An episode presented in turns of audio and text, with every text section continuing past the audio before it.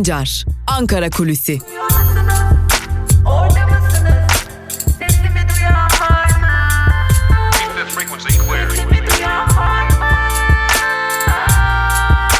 Özgürüz Radyo. Özgürüz Radyo. Özgürüz Radyo'dan merhaba sevgili dinleyenler. Ben Altan Sancar. 20 Nisan Pazartesi gününde Özgürüz Radyo'da Ankara Kulisi programıyla sizlerleyiz. Ve yine hafta içi her gün olduğu gibi Ankara'nın gündeminde neler var, neler konuşuluyor, bugün neler yaşanmasını bekliyoruz. Bunları sizlerle paylaşacağız. Elbette e, Ankara'da konuşulan önemli bir gündem maddesi koronavirüs konusuyken bir diğer yandan da AKP'nin, AKP iktidarının e, muhalefet belediyelerine özellikle de CHP'li belediyelere yönelik dikkat çeken baskısı sevgili dinleyenler. Bir yanda CHP'li belediyelerin halka hizmet götürme çabaları özellikle koronavirüs günlerinde halka hizmet götürme çabaları bir yanda da AKP'nin e, aslında devlet imkanlarını kullanarak e, aslında hukuki olarak da e, iddia edildiğine göre herhangi bir dayanağı olmayacak şekilde bunları bunları engelleme çabaları var. Tabi bir diğer yandan da CHP'nin de buna karşı aldığı tedbirler var. neydi bu tedbirler? Bunları aktaralım.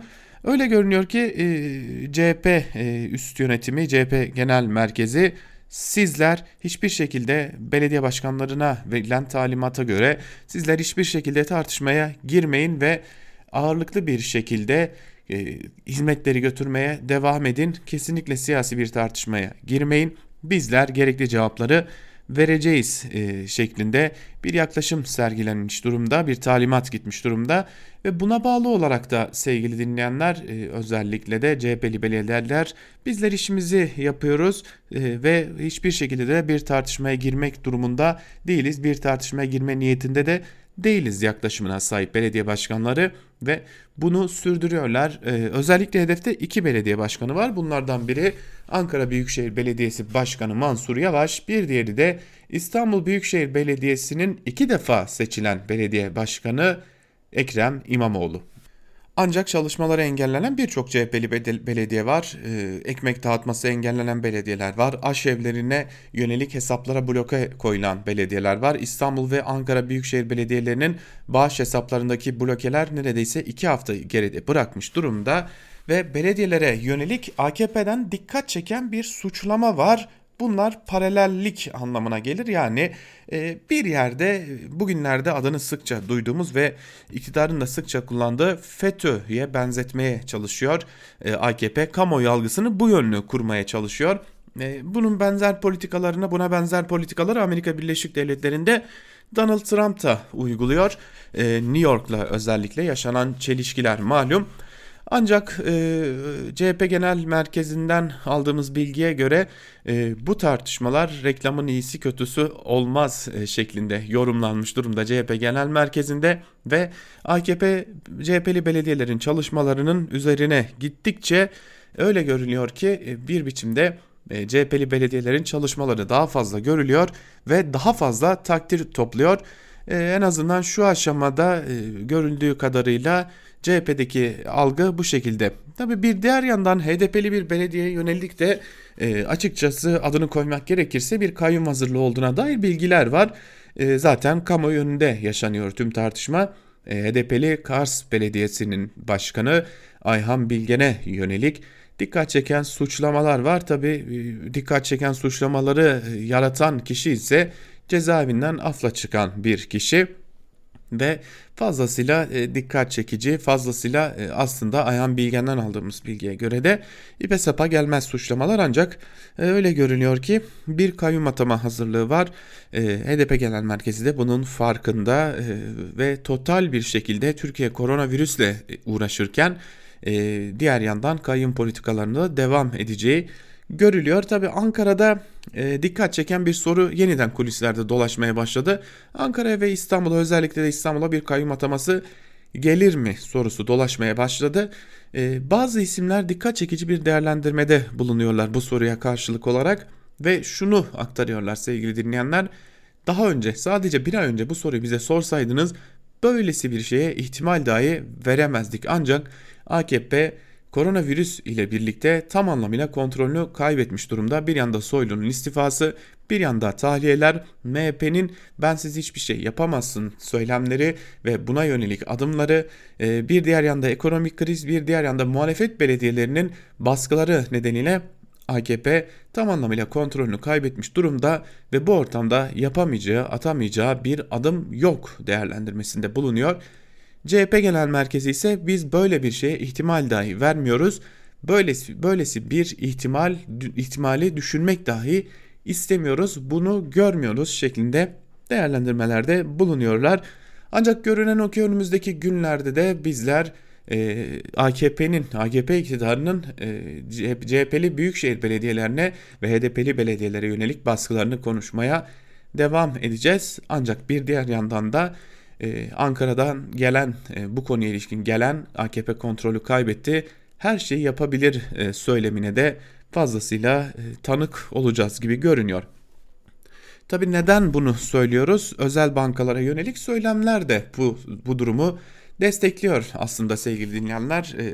Bir yandan özel bankalar kredi vermek istemiyor, çok fazla kredi dağıtmak istemiyorlar. Zira kredilerinin kayıp kredi olacağı değerlendirmesinde bulunuyor e, özel bankalar yani verilecekleri kredinin bir daha ödenmesinin pek de imkan dahilinde olmayacağını, bu kredilerin ödenmeyeceğine olan büyük e, inançlarının olduğunu belirterek kredi vermekten kaçınıyorlar. Ama e, ekonomi yönetimi özellikle de Berat Albayrak yaklaşık bir haftadır tabiri caizse e, özel bankalara adeta parmak sallıyor ve bu kredileri vermek zorundasınız diyor.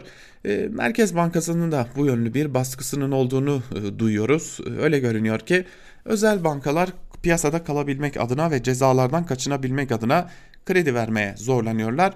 Fakat e, dün ABD Başkanı Donald Trump ile Cumhurbaşkanı Erdoğan'ın ekonomik işbirliği konusunda koronavirüs karşısında ekonomik işbirliği konusunda yaptıkları bir görüşme vardı. Ancak görüşmenin ayrıntılarına baktığımızda Türkiye ekonomik destek arayışına girişti sorusun girişti mi sorusunun cevabını görüyoruz. Evet Türkiye ekonomik destek arayışının çabasına girişmiş durumda. Bir ekonomik destek aranıyor ancak şu ortamda e, bu e, ekonomik destek paketinin verilmesi durumunda bunun çok farklı faizleri olacak. Bunun sadece parasal faizleri değil çok farklı parasal faizleri olacak değerlendirmeleri de yapılıyor.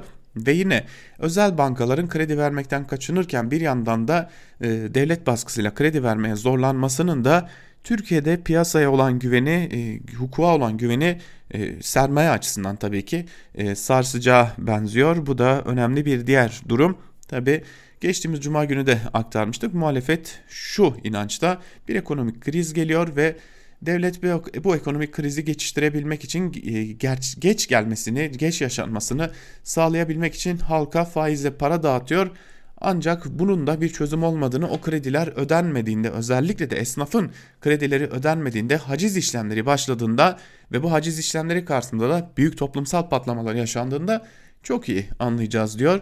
Ve kısacası toparlayacak olursak bir yanda ekonomi bir yanda muhalefetin baskısı bir diğer yanda İdlib'de yaşanan gelişmeler, koronavirüs gelişmeleri, e, çok yönlü gelişmeler ve tabii ki AKP'nin iktidarında yaşanan o sarsıntılar AKP'yi zorlu bir dönemin beklediğini gösteriyor ve bunun emarelerini görmeye başlıyoruz. Ancak bitirirken şunu da söylemekte fayda var. E, biliyorsunuz ki kontrolsüz güç öncelikle çevresindekilere zarar verir. Bunu da hatırlatmış olalım ve Ankara kulisini böylelikle noktalayalım. Tabi bugün Ankara'da neler bekliyoruz onları da aktararak bitirelim programımızı. Bugün Cumhurbaşkanı Erdoğan'ın bir açıklama yapmasını bekliyoruz. Ee, sokağa çıkma yasağı ile ilgili bir açıklama olabilir. Bu açıklamada ya 23 Nisan tarihinden itibaren hafta sonu bitimine kadar bir sokağa çıkma yasağı ilanı bekleniyor. Ya da yine hafta sonuna dair bir sokağa çıkma yasağı beklentisi hakim ve son sokağa çıkma yasağı olacağına dair de önemli bir e, bilgi bulunuyor. Bugün gün içerisinde takip edilecek önemli konulardan biri de bu olacak.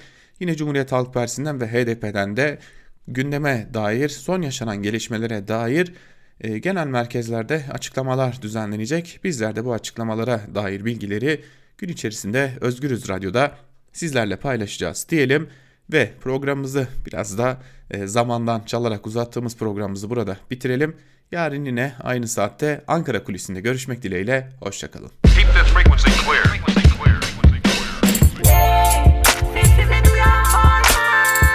Altan Sancar, Ankara Kulüsi.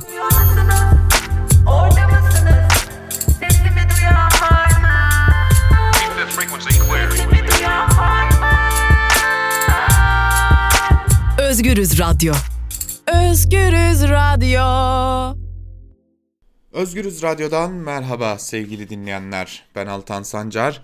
Haftanın ilk gününde yine Türkiye basınında bugün programımızda karşınızdayız ve bu programımızda gazete manşetlerini ve günün öne çıkan yorumlarını sizlerle paylaşacağız.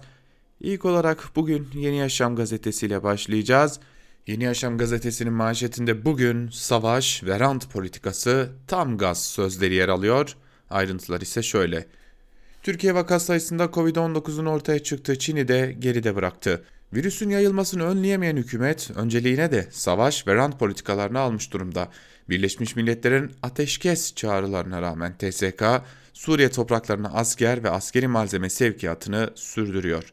Suriye İnsan Hakları Gözlemevi Kafr Lusin sınır kapısından çok sayıda aracın Suriye toprağına girdiğini duyurdu.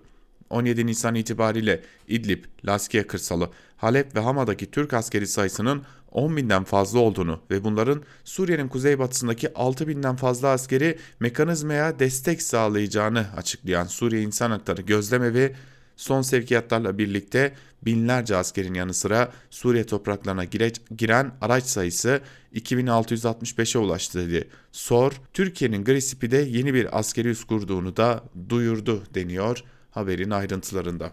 Eşitlik ilkesine uyun başlıklı bir diğer haberi aktaralım sizlere. Mardin Barosu Başkanı İsmail Elik, siyasi tutukluların ve gazetecilerin infaz düzenlemesi kapsamında dışında tutulmasıyla hukuktaki eşitlik ilkesine aykırı hareket edildiğini belirtti. Yasal değişikliklerin infaz düzenlemesinden ziyade örtülü af olduğunu dile getiren Elik, kişilere karşı işlenmiş suçlar için af çıkarılmasının hem hukuka hem de vicdana aykırı olduğunu dile getirdi. Avukat Elik bir mafya lideri serbest bırakılırken yönetildiği şekli beğenmediği için düşüncelerini dile getiren kişiler cezaevinde bırakıldı. Toplumu ayrıştırmak işte budur.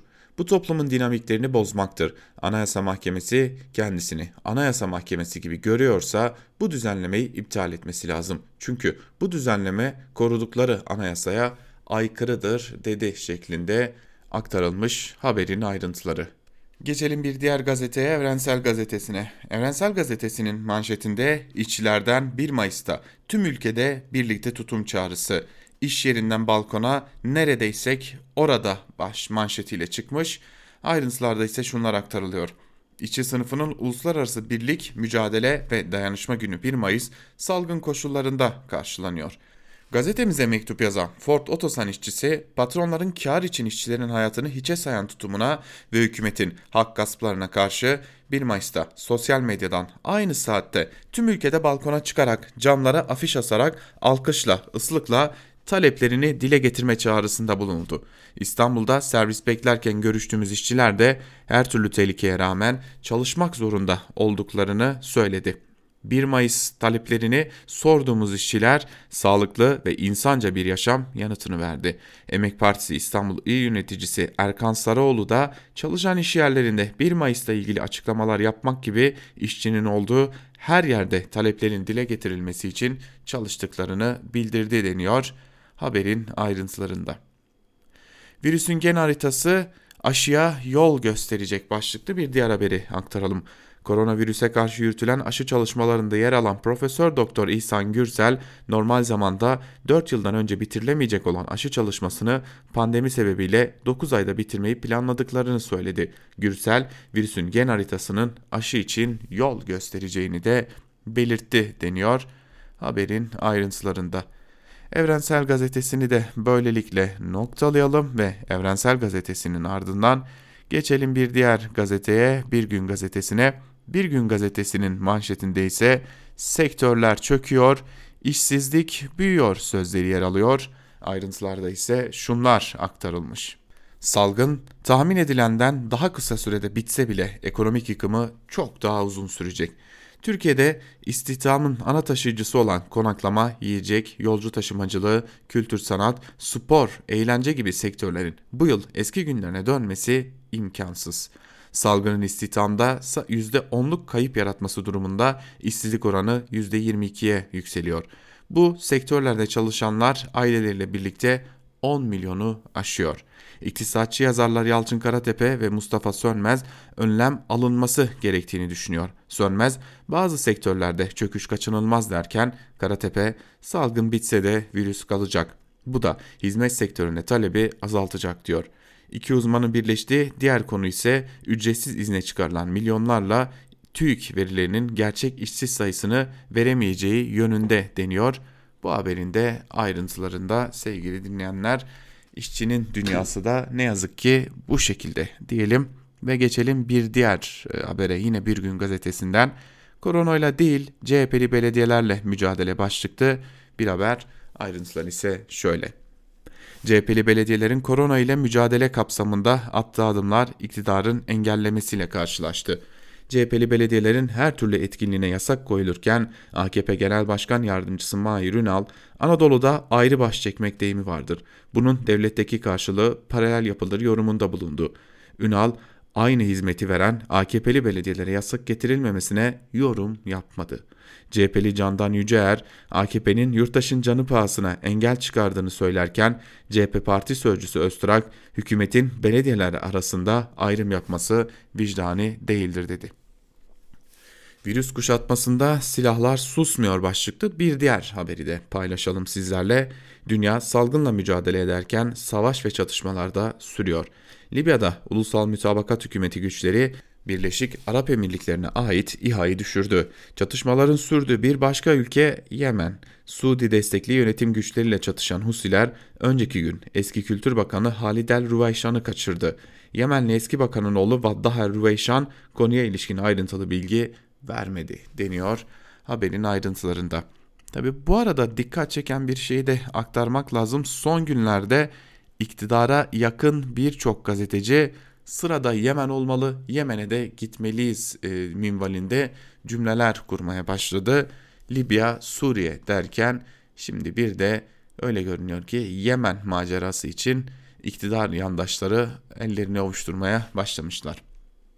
Geçelim Cumhuriyet Gazetesi'ne. Cumhuriyet Gazetesi'nin manşetinde trollerle ülke yönetilmez sözleri yer alıyor.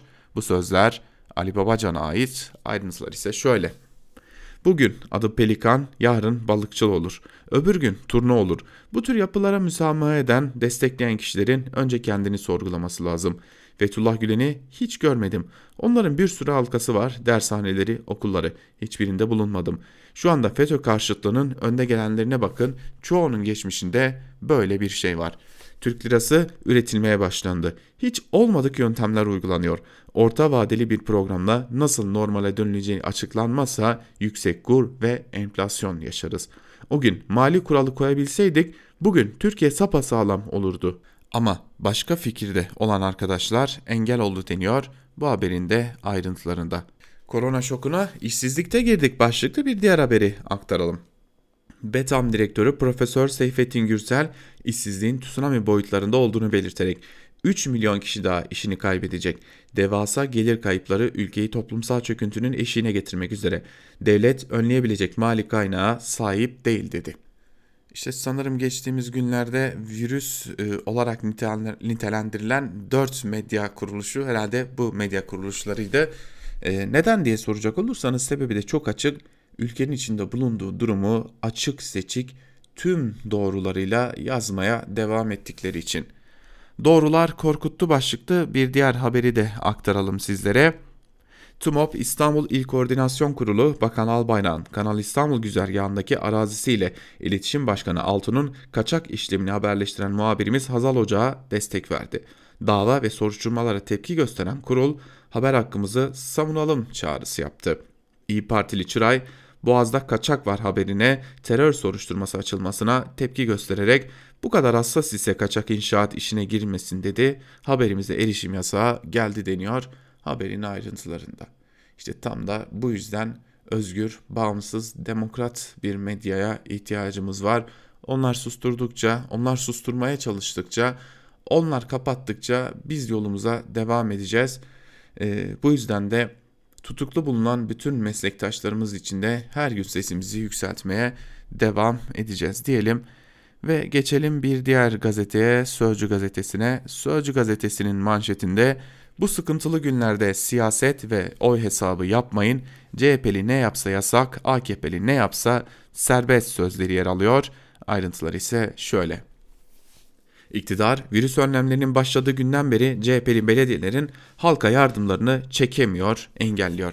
AKP'li belediyelere ise ses çıkarmıyor. Oysa Türkiye büyük salgın yaşıyor. Önemli olan zordaki halka yardım ulaştırmak. Yardımın partisi olmaz. Kimin ulaştırdığı önemli değil. Yeter ki vatandaşlar bu zor ve sıkıntılı günleri az zararlı atlatabilsinler. Ama ne mümkün.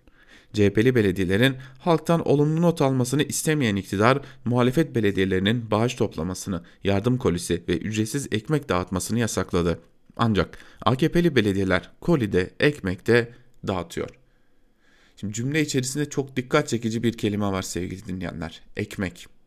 Yani Türkiye gibi bir ülkede en temel gıda maddesi. Yani dünyanın birçok yerinde belki ekmek bu kadar çok önemli değildir ama Türkiye gibi e, yani kültüründe ekmeğin çok önemli olduğu ve yine fakirliğin çok olduğu için fakirlik çok olduğu için de e, ne yazık ki yemek yerine ekmekle doymak zorunda kalan bir toplum olan Türkiye'de belediyelerin ekmek dağıtmasına yasak getiriliyor.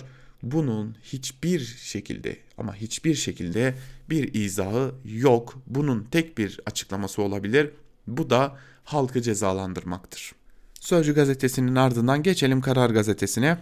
Karar gazetesinin manşetinde tedaviyi görseniz evden çıkmazdınız sözleri yer alıyor. Ayrıntılarda ise şunlar aktarılmış. Türkiye'de ilk vakanın görüldüğü günden bu yana en kritik sürece geldi. Sağlık Bakanı Koca'nın önümüzdeki bir hafta 10 gün içinde pik noktasına ulaşılacak açıklaması bu süreci bir dönüm noktasına dönüştürdü. Uzmanlar bu dönemde kurallara uyulursa salgının etkisi kırılır. Aksi takdirde süreç uzar uyarısı yaptı. Bilim Kurulu üyesi Profesör Doktor Tevfik Özdü evde karantinanın etkisinin görülmeye başlandığını belirtti.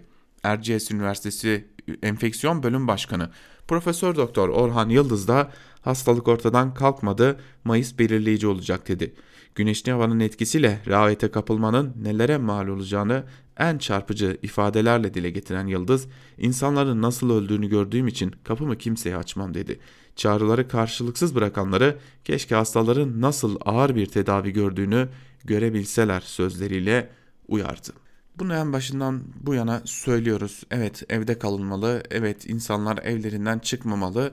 Hükümet zaten baştan bu yana özellikle sermaye kesiminin taleplerine uyarak işçileri hala bu koşullarda işe gitmeye zorlayarak çok ama çok yanlış bir politika yürütüyor. Ama hala evde kalma şansı olanlar, işçileri, emekçileri işe gitmek zorunda bırakılanları ayrı tutarak e, elbette ki kuruyoruz bu cümleleri. E, bunun dışında kalan kesimler, evden çalışabilenler, izne çıkanlar e, ve geri kalan herkes. Ama gerçekten kurallara uymalı, gerçekten evden çıkmamalı. Yani eğer ücretli izin ya da evden çalışma ya da herhangi bir şekilde evde kalabiliyorsanız gerçekten kalmalısınız. Zira ne olursa olsun bu virüsle biz mücadele edeceğiz. Çünkü hükümetin yanlış politikaları virüsle mücadeleyi ciddi anlamda sekteye uğratmış durumda. Pekin kıskacı daralıyor başlıklı bir diğer haberi de aktaralım sizlere. Salgının başından beri gerçek verileri gizlemekle suçlanan Çin köşeye sıkışıyor. Başkentlerden Pekin'e şeffaf olun uyarıları geldi. İlk kez uluslararası soruşturma kozu masaya kondu. ABD Başkanı Donald Trump Çin'deki rakamlar gerçeği yansıtmıyor. Ölüm oranında bizden çok daha ilerideler. Hataysa hatadır ama kasten sorumlularsa sonuçlarıyla yüzleşmeleri gerekir dedi. Almanya Kalkınma Bakanı Müller, Pekin'in verileri konusunda çok ciddi kaygılar var. Koronavirüs salgınını ilgilendiren sorunlar uluslararası bağımsız bir soruşturmayı gerektiriyor dedi. Avustralya Dışişleri Bakanı Marisa Payne ise Wuhan'da ilk vaka görüldüğünde Çin uluslararası bilgi vermeliydi. Dünya çapındaki bu krizle ilgili tamamen şeffaf olmak zorundalar demiş sevgili dinleyenler. E, ortaya çıkan tabloya itirazlar da bu biçimde. Geçelim Hürriyet gazetesine. Hürriyet gazetesinin manşetinde zor sınavı nasıl geçtik sözleri yer alıyor. E, Tabi zor sınavı geçtiğimizden halk olarak bizim haberimiz yok. Haberin ayrıntılarına da bakalım. Türkiye koronavirüs tedavisinde önemli bir başarı sağladı. Bu başarıda yoğun bakım servislerinin büyük önemi bulunuyor. Osman Hoca başarının sırlarını anlattı. Esas faktör sağlık ordumuzun gösterdiği yüksek performans. Başarıdaki sırrımız sadece hafif, orta ve ağır vakaların iyileştirilmesiyle sınırlı değil. Yoğun bakım tedavisinde de ciddi başarıya imza attığımız kesin. Bu performansımız dünyaya örnek gösterilecek düzeyde. Peki bu başarının altında alt parametreler neler? Yetenekli, eğitimli, fedakar yoğun bakım ordumuz, teknolojik üstünlüğümüz, ilaçları erken dönemde ustaca kullanmamız, entübasyonda aceleci olmamamız, oksijen desteğinden akıllıca yararlanmamız, hastaları yüzüstü yatırarak akciğerlerin oksijenin değişimine destek olmamız, kök hücre tedavilerinden yararlanmamız. Sevgili dinleyenler, bu hükümet propagandasını yapan bir gazetenin manşetinden halka sadece ama sadece hükümet propagandası yapan isim Profesör Doktor Osman Müftüoğlu. Salgının ardından e, Hürriyet'in başyazarı yapılan isim Ahmet Hakan tarafından Ahmet Hakan'ın da nasıl Hürriyet'in genel yayın yönetmeni yapıldığını hepimiz biliyoruz. 23 Nisan için 3 formül masada başlıklı bir diğer haberi aktaralım. Bir formül perşembeden pazara kadar sokak yasağı uygulaması. Ancak Ramazan öncesi böyle uzun bir yasak devreye girerse marketlere hücum olabilir endişesiyle buna pek sıcak bakılmıyor. Diğer formül 23 ve 24 Nisan'da sadece marketlerin açık kalıp diğer işyerlerinin kapatılması, 25 ve 26 Nisan'a denk gelen hafta sonunda da 31 ilde sokağa çıkma yasağının uygulanması. Bir alternatif ise 23 Nisan'ın tatil olması, cuma günü iş yerlerinin normal mesai yapması, hafta sonu ise 31 ilde yasak uygulanması. Son karar Cumhurbaşkanı ve Bakanlar Kurulu'nun deniyor haberin ayrıntılarında. O zaman sorarlar madem bu kadar başarılıyız marketlere hücum olmasından niye korkuyoruz? E, bunun da tedbirlerini alabilirdik belki. E, zira her şeyin tedbirini aldığımıza dair e, çok güzel propaganda yapıyor yandaş e, medya. Geçelim Milliyet Gazetesi'ne. Milliyet Gazetesi güzel günler bizi bekler manşetiyle çıkmış. Ayrıntılar ise şöyle. Türkiye'de duraksayan yoğun bakım ve entübe hasta sayısından sonra vaka artış hızının da 4000'in altına inmesi hepimizi umutlandırdı.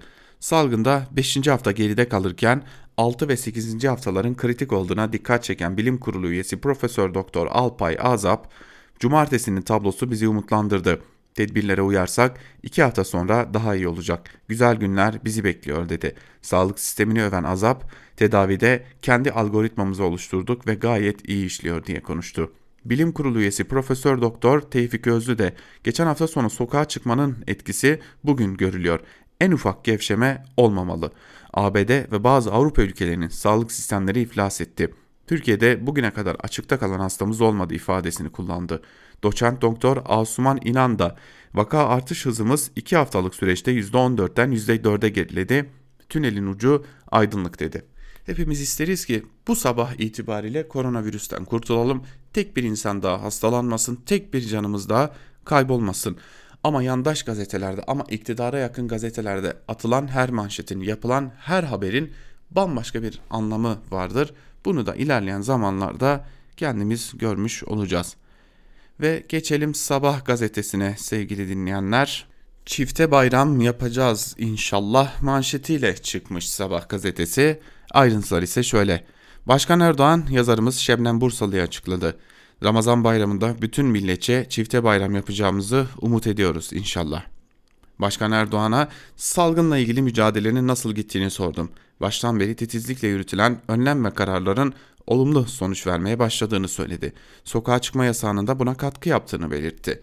Yatak kapasitesinde hiçbir sıkıntımızın olmadığını kaydetti. Maske, tulum ve her tür tıbbi ger- gereçle ilgili üstünlüğümüze dikkat çekti. Bu haftaki sokağa çıkma kısıtlamasıyla salgında çok önemli bir eşiğin aşılacağı ifade edildi. Erdoğan, algoritmaların olumlu yöne evrildiğini ve belirli bir zaman içinde netice alınacağına işaret etti. Ramazan ayında çifte bayram yapacağımızı umut ediyoruz inşallah. Evet e, zaten e, yaklaşık bir haftadır e, Özgürüz Radyo'da şunu söylüyoruz. Öyle ya da böyle bu ülke Ramazan bayramında seyahat kısıtlamalarını kaldıracak bir daha sokağa çıkma yasağı da uygulamayacak. Çünkü buna mecburuz yani ekonomi yönetimi bu cümleyi kuruyor buna mecburuz zira kaldıramayız bu yükü. turizm sektörü çökmek üzere hizmet sektörü çöktü çökecek. onun için sektörleri canlandırmak amacıyla Bunları yapacağız. Ee, bunun da başka yolu yok. Ekonomi, ekonomi yönetimi buna böyle bakıyor. E, ve haliyle fırsat bu fırsatken de buradan bir destan daha çıkacağını da anlamış oluyoruz hali hazırda. Geçelim Yeni Şafak'a sevgili dinleyenler. Yeni Şafak'ın manşetine de hep birlikte göz atalım. Hayatımız böyle değişti manşetiyle çıkmış Yeni Şafak. Ayrıntılarında ise şunları aktarıyor. Covid-19 salgınına kısa sürede hayatımızda önemli değişiklikler yarattı.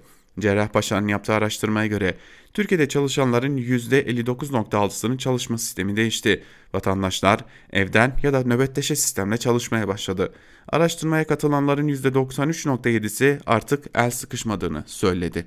Araştırmadaki en dikkat çeken veriyi sizlerle paylaşalım. Ee, cevaplayanların %6.3'ü ücretsiz izine çıkarıldığını, %5.4'ü de işten çıkarıldığını söylemiş. Topladığımızda %11.7'lik bir oran şu an herhangi bir kazanç elde etmiyor değerli dinleyenler. Yani koronavirüs ile birlikte toplumun %11.7'si ya işsiz kaldı ya ücretsiz izine çıkarıldı. Yani kazancını kaybetti. Ama bunu manşete çekemiyor Yeni Şafak gazetesi. Yeni Şafak'ı da böylelikle noktalayalım ve Yeni Şafak'ın ardından geçelim son gazeteye. E, gazete demek ne kadar mümkün tabii ki e, onu bilmiyoruz ama e, haliyle manşetleri aktarıyoruz. Yeni Akit'e geçelim. Yeni Akit'in manşetinde ancak CHP'ye yancı olurlar sözleri yer alıyor. Ayrıntılarda ise şunlar aktarılmış. Türkiye'de AKP'nin doldurduğu yerde bir eksiklik yoktur diyen AKP'li İstanbul Milletvekili Ahmet Hamdi Çamlı yeni kurulan partilerin toplumda karşılık bulmadığını belirterek %0.5'e talipler diye konuştu deniyor haberin ayrıntılarında. Şimdi bunun daha fazla ayrıntılarını aktarmayacağız. Hepimiz Ahmet Hamdi Çamlı'yı tanıyoruz sevgili dinleyenler. Yeni akit Ahmet Hamdi Çamlı tencere kapaktan başka bir şey olmamışlar. Ee, doğa doğru düzgün iki kelimeyi bir araya getirip e, tam olarak kendini ifade edemeyen bir isimden bahsediyoruz. Sahte Twitter hesapları açıp oradan periskop yap yayını yaparken yakalanan bir isimden bahsediyoruz. Ee, insanlara hakaret eden, milletvekillerine hakaret eden, halka hakaret eden bir isimden bahsediyoruz. Yeni Akite'de manşetine de yakışmış güle güle kullansınlar diyelim. Tabii yine haber haberdir mantığıyla neler söylemiş ona da bakalım.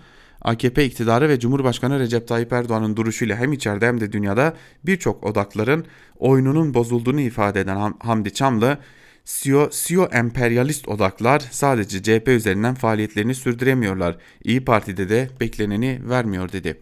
Bir şekilde kenarda kalmış, görev almamış nefislerin aile yakınlarının çimdiklemesiyle bir kısım arkadaşlarının elde edeceği şey ancak %0.5'e talip olabilmektir.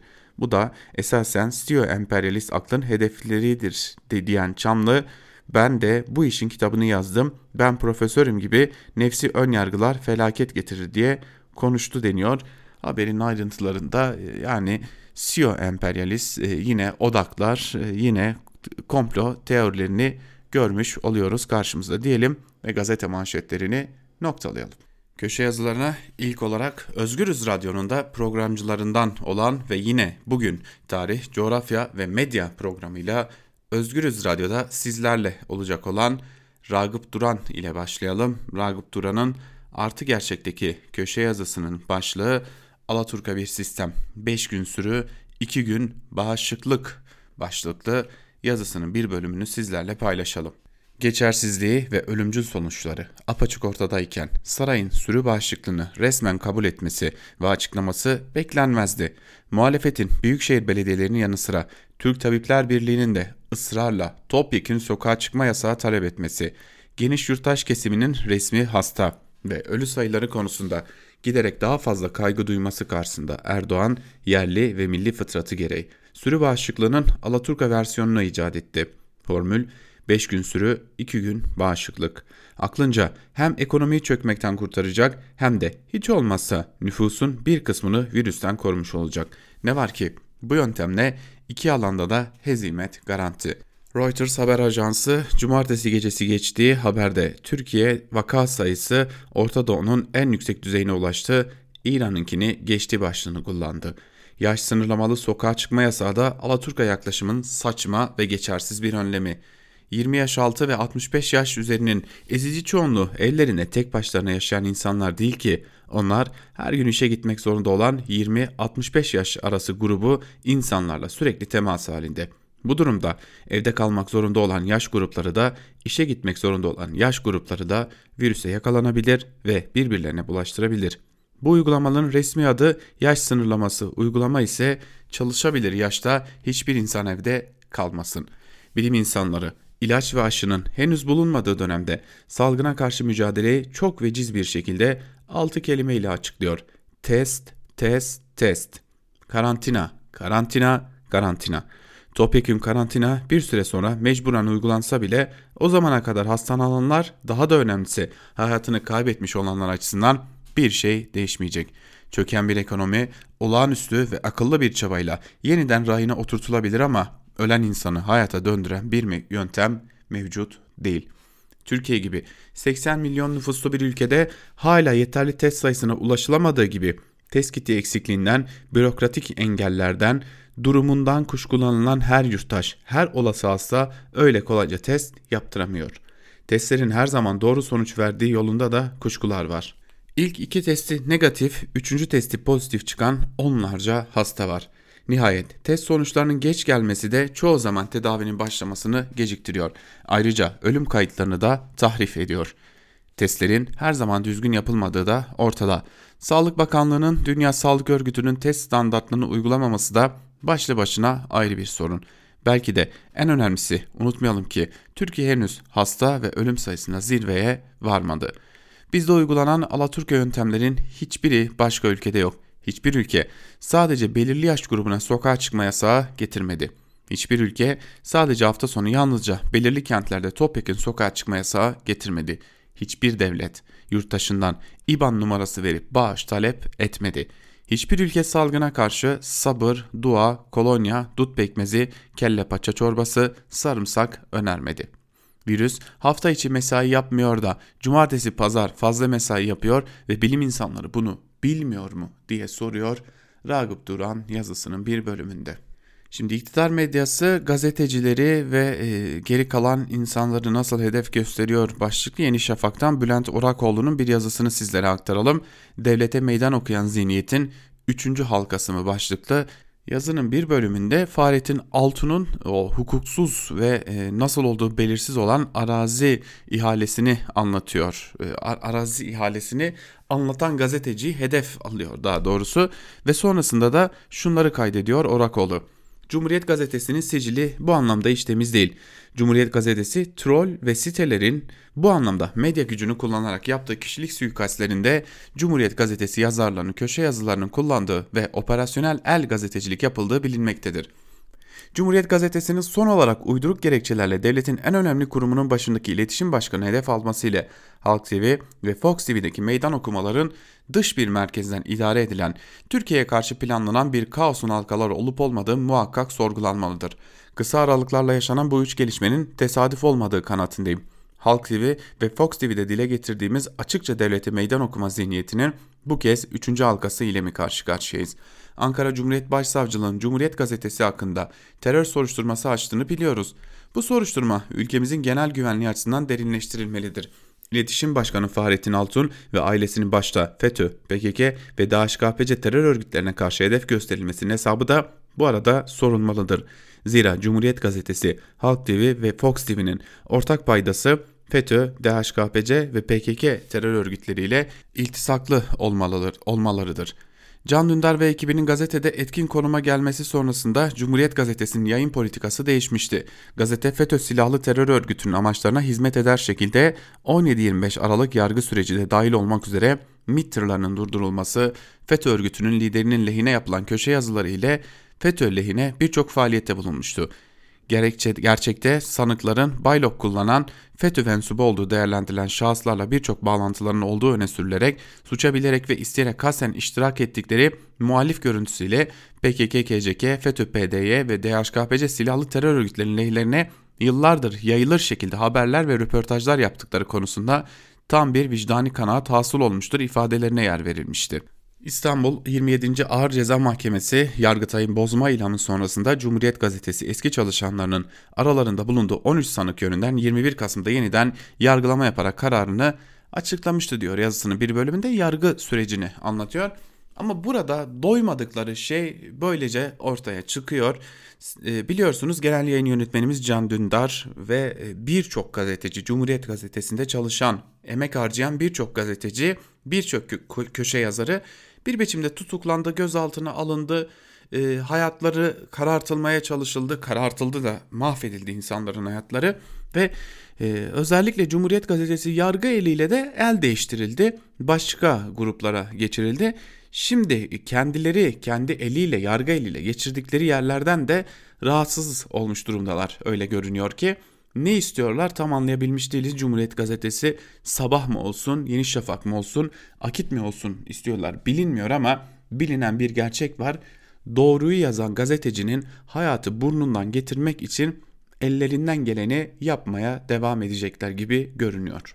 Devam edelim bir diğer köşe yazısına geçelim. Evrensel Gazetesi'nden İhsan Çaralan'ın yazısı Virüse karşı mücadele mi muhalefeti ezme fırsatı mı başlıklı yazısının bir bölümünde Çaralan şunları kaydediyor. Mart ayı sonunda İstanbul başta olmak üzere 11 CHP'li Büyükşehir Belediyesi'nin koronavirüse karşı mücadele için başlattıkları bağış kampanyası üzerine başlayan baskılar Cuma günü İstanbul Büyükşehir Belediyesi Başkanı İmamoğlu ve Ankara Büyükşehir Belediyesi Başkanı Yavaş hakkında soruşturma açılmasıyla yeni bir aşamaya geldi. Ama bu arada Eskişehir Belediyesi ve Odunpazarı Belediyesi ile Antalya Muratpaşa Belediyesi'nin yıllardır sürdürdükleri yoksul ailelere sıcak yemek dağıtımı da yasaklandı. Tabi bu konuda Konya, Kayseri gibi AKP'li belediyelerin bağış kampanyası düzenlemesi bazı kentlerde AKP il ve ilçe örgütlerinin stand açıp maske dağıtması ya da bazı yandaş vakıfların AKP örgütlerinin devletin yardımlarını kendilerinin yardımlarıymış gibi dağıtması da eksik olmadı. Elbette ki iktidarın muhalif belediyelere karşı yaptıkları partizanlıktır. Üstelik devlet gücünü sınırsız bir biçimde kullanan bir partizanlıktır. Koronavirüs salgını gibi öldürücü bir ortamda bunun ne toplumsal bir meşruiyeti ne de siyasi ahlak açısından savunulabilir bir yanı elbette yoktur. Nitekim gerek belediye başkan ve yöneticileri gerekse CHP ve öteki muhalefet partileri de bunu söylemektedir. Dahası Erdoğan yönetiminin bu girişimlerini Trump'ın ABD'de demokratların valileriyle giriştiği polemiklerle kıyaslanarak siz de Trump gibisiniz denilmekte, Trump'ı sevmeyenlerin yüreklerine su serpilmektedir. Türkiye'de iktidarın ucundan kıyısından tutan herkes partizanlık yapmaya çok hevesli ola gelmiştir. Ancak bugün karşı karşıya olduğumuz sıradan bir partizanlık değildir. Bugün tek adam yönetiminin partizanlığı muhalefeti etkisizleştirerek teorik olarak bile iktidar seçeneği olmaktan çıkarma amacına yönelik siyasetin tek adamın tek partisinin faaliyetine dönüştürüldüğü, diğer partilerin de bu siyasi hegemonyaya boyun eğdiği bir siyasi ortamı amaçlayan partizanlıktır. Bu amaç için de her yol mübahtır diyor İhsan Çaralan yazısının bir bölümünde.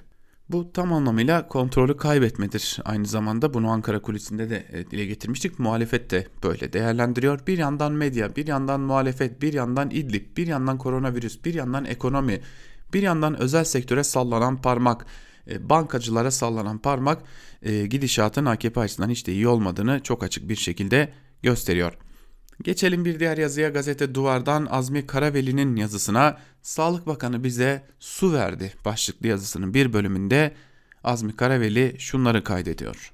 Şunu bütün samimiyetimle ifade etmek isterim ki Sağlık Bakanı Koca bu iletişim işini çok iyi biliyor.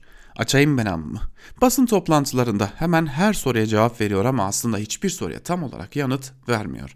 Yine ama izlerken vay be helal olsun bakana bayağı cevap verdi bütün sorulara izlenimine kapılıyor insan. Ama ama da sonradan fark ediyorsun. Ardından tekrar ne seveceğim bakan her soruya ne güzel tatloş tatloş cevap veriyor derken buluyorsun kendini. Sonra, sonra bu kez birçok soruya başka bağlamlarda kaçak ve kel alaka cevaplar verdiğini, aslında gayet boş bir basın toplantısı olduğunu, izolasyon ve rakamlarla geçen bir saatin heba olduğunu anlıyorsun. Bu döngü neredeyse her toplantıda yaşanıyor. Eh, zaten sıklıkla kullandıkları algı yönetimi denen Zamazingo tam da böyle bir şey değil mi zaten?'' Sağlık Bakanlığı'nın yaptığı basın toplantıları aynı zamanda medyanın gelmiş olduğu seviyenin pespayeliğini gözler önüne sermesi açısından son derece anlamlı. Soru sormadan önce ezilip büzülen Sayın Bakan e, efendim bu tarz eleştiriler var o yüzden sormak istedim. Yoksa ne hadime zaten bunları sormak size. Sayın Bakan çok çalışıyorsunuz uyku düzeniniz nasıl tadındaki sorular eşliğinde yapılan bu basın toplantıları son dönemde hayatımızın önemli bir parçası oldu. Lakin bu toplantılarda tirajı 1,5 milyona düşen ve muhtemelen önümüzdeki dönemlerde kapanacak gazetelerin ve yandaş televizyon haber siteleri muhabirlerinin soruları mevcut iletişim fakültesi öğrencilerine üniversitelerin kapalı olduğu şu günlerde adeta bulunmaz bir ders, ders niteliğinde. Faruk Bildirici'nin pek güzel ifade ettiği şekilde o gün gündemde sokağa çıkma yasağı fiyaskosu, Bakan Koca ve Bilim Kurulu'ndan habersiz karar alınması, Soylu'nun istifası, ve istifasının reddedilmesinden önemli bir konu yoktu. Ama soru soran 20 gazeteciden 16'sı gündemin ilk sırasındaki konuyu merak etmiyordu. Anadolu Ajansı, İHA, Demirören Haber Ajansları, Milat, Hürriyet, Yeni Çağ ve Diriliş Postası gazeteleri, ATV, A Haber, Kanal 7, Haber Global, Akit TV, Ulusal Kanal, TV100 televizyonları ile Yeni Akit.com.tr ve Memurlar.net internet sitelerinin temsilcileri korona aşısı, pandeminin zirve yapması, ilaç gibi konularda sorular yönelttiler. Gazeteciliğin hali pür meali bu işte. İzin verilirse de soru sorma reflekslerini yitirmiş, asıl konuya giremeyen gazeteciler, sorgulayan, merak eden, eleştiriler bakan gazeteciler azınlıkta kalmıştı. Düzenli basın toplantısıyla bilgilendirme yapılmasına 18 yıldır o kadar uzağız ki son bir aydır yaşananların aslında Esmeralda bana su verdi hissiyatından başka bir şey olmadığına ayacak durumda değiliz. O derece mutluyuz gördüğümüzü sandığımız bu ilgi ve alakadan. Zira içerikten azade olarak kabul etmek gerekir ki bu düzenli soru cevap seanslarını uzun zamandan beri ilk kez yaşıyoruz. Bütün bu duygu selin yaşanmasıyla birlikte ister istemez karşısındaki insanla empati kurarken buluyoruz kendimizi. Yoksa aralarda ayakta kalmayı başaran birkaç muhabirin yönelttiği felaket projeksiyonunuz nedir? Bilim kurulu kararları siyasi otorite tarafından gerçekten uygulanıyor mu?'' İstifa etmeyi düş düşündünüz mü o gece? İçişleri Bakanı'nın istifası hakkında ne düşünüyorsunuz? Çalışanların izolasyon yerine çalışmak zorunda olmasını nasıl değerlendiriyorsunuz? Sorular gibi sorulara hiç ama hiç cevap vermiyor Sağlık Bakanı. Bütün bu basın toplantıları bizim ne kadar başarılı olduğumuz şiar ve mottosu üzerine inşa ediliyor. Bugün mutlak değer bazında vakada dünya yedincisi, ölüm oranında dünya 12.si olmamız hiçbir şey ifade etmiyor diyor Azmi Karaveli'de yazısının bir bölümünde ve haftada en az 2-3 defa televizyonlardan izlediğimiz o ne anlama geldiğini dahi bilmediğimiz artık o toplantılara, basın toplantılarına bambaşka ama en sağlıklı noktadan bakıyor Azmi Karaveli'de yazısının bir bölümünde. Geçelim bir diğer konuya. E, malum bir de Suriye gündemimiz var, Orta Doğu gündemimiz var. Bu konuya ilişkin olarak da ilk olarak T24'ten Ankara Suriye'de gaza bastı başlıklı Akdoğan Özkan'ın yazısını sizlerle paylaşalım. Yazısının bir bölümünde Özkan şunları kaydediyor. Suriye İnsan Hakları Gözlem geçtiği habere bakılırsa Türk Silahlı Kuvvetleri birlikleri bölgedeki askeri gözlem noktalarına Hatay'ın Reyhanlı ilçesinin doğusundaki Oğulpınar Karakolu'nun karşısında bulunan sınır kapısından geçiş yaparak intikal ettiler. Bu arada TSK'nın Suriye topraklarındaki 59. gözlem noktasını M4 karayolunun 15 kilometre güneyindeki bir köyde kurduğu ileri sürüldü. Besami adını taşıyan köy İdlib'in Eriha ilçesindeki İsim nahiyesine bağlı. Ankara'nın Suriye topraklarında 2 Şubat'tan bu yana ise aralarında çok sayıda tank, personel taşıyıcı ve zırhlı araçların da bulunduğu 6155 askeri araç ve konvoy ile giriş yaptığı savunuluyor. Aynı zaman aralığında İdlib ve Halep kırsalında konuşlanan TSK birliklerinin sayısının da 10.300'e ulaştığı bildiriliyor. Hatırlatı, hatırlanacağı gibi geçtiğimiz hafta yine bu köşeden Türk askeri birliklerinin Suriye'nin kuzeyinde yeni gözlem noktaları kurmakta olduğu yönünde bazı iddiaları aktarmıştık. Son gelişmeler bu iddiaları doğrular bir nitelik taşıyor. İdlib kırsalındaki tüm muhalif unsurlar üzerinde belirleyici bir askeri hakimiyet tesis etmiş ve bölgeyi hem ABD hem Rusya hem de BM'nin terörist olarak gördüğü bazı cihatçı unsurlardan da arındırmış izlenimi verecek bir TSK, yarın öbür gün Suriye ordu birliklerinin ilerlemesini duraklatma ve sınıra yakın bölgelerde bir güvenli bölge oluşturma yönündeki planlarına daha fazla uluslararası destek ve meşruiyet elde etmeyi umuyor. Aslında belki burada tam olarak bir arındırma çabasından söz edemeyeceğiz. Zira Şam yönetimine karşı savaşan silahlı muhaliflerin önde gelen temsilcilerinin ülkenin muhalif bölgelerinden yayın yapan haber sitesi Ankara aslında Suriye ordusunun karşısına yeni bir askeri yapılanma ile çıkmaya ve bölgedeki oyunun şeklini değiştirmeye hazırlanıyor.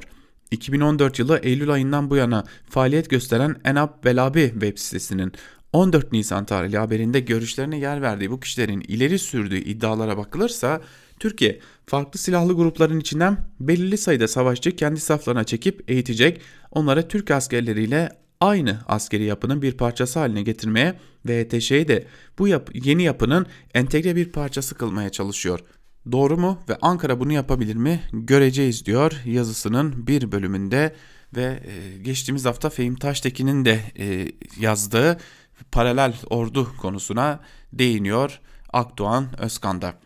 Bu arada Fehim Taştekin demişken kendisi de bugün FES'in emirlerle imtihanı başlıklı bir yazı kaleme almış gazete duvarda ve bir bölümünde şunları kaydediyor. FES artık Arap basınında yeni Türkiye'yi betimleyen bir simge. Bir ucu geri dönmekte olan. Türkiye, Katar ve Suudi Emirlikler medyası karşılıklı suçlamalarla balon patlatıyor. Bu tarafta komplo, o tarafta korku. AKP iktidarının Orta Doğu'da ihvan kuşağına yatırım yapıp bir de Katar'a kalkan olduğundan beri kavga dallanıp budaklanıyor. Bu kavga sahada özellikle Libya ve Suriye'de doğrudan ya da dolaylı savaşlar diplomaside ise soğuk savaş olarak kendini gösteriyor. Fakat aktörlere atfedilen önem çok abartılı. Ankara'dan bakınca Birleşik Arap Emirlikleri'nden Abu Dhabi Veliaht Prensi Muhammed Bin Zayed Karanlıklar Prensi olarak Türkiye'nin önünü kesmek için kirli bir savaş yürütüyor. Bununla MBZ'ye Cimri'den fazla kredi yazılıyor. İhvancı kampta Tercüman olan Middle East Eye sitesi geçenlerde gerilime köp köpük sıkan bir habere imza attı altında David Hearst gibi bir gazetecinin imzası olunca daha da dikkat çekti. Ankara ve Doğa kaynaklı olduğu izlenimi veren iddiaya göre MBZ 5 Mart Moskova mütabakatından hemen önce 3 milyar dolarlık yardım vaadiyle İdlib'de savaşı sürdürmesi konusunda Suriye Devlet Başkanı Beşar el-Esad'ı ikna etti.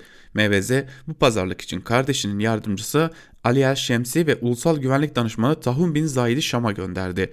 Paranın 250 milyon doları hemen ödendi.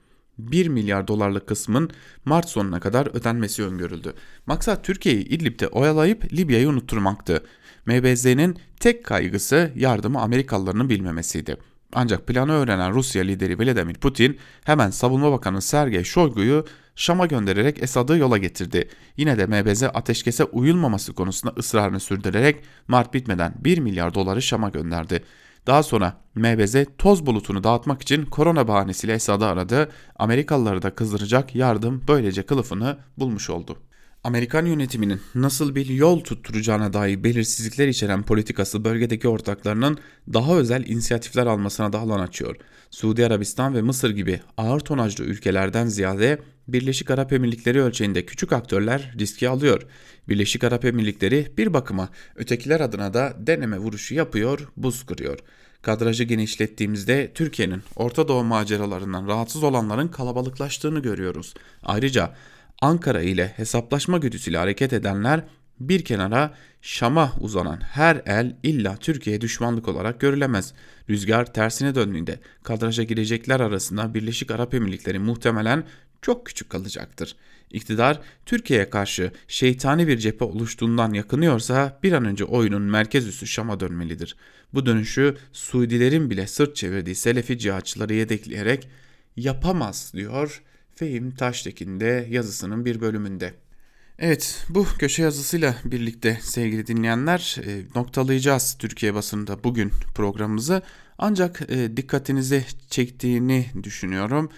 E, köşe yazılarında medyaya baskı, muhalefete baskı, Suriye'de savaş politikaları ve ekonomi konusunun nedenli artık taşınamayacak seviyeye geldiğini görüyoruz. E, bu durumda Türkiye'nin ilerleyen zaman dilimi için bize önemli mesajlar veriyor diyelim ve e, Türkiye basınında bugün programımızı bugünlük noktalayalım. Yarın yine aynı saatte Özgürüz Radyo'da görüşebilmek umuduyla şimdilik hoşçakalın.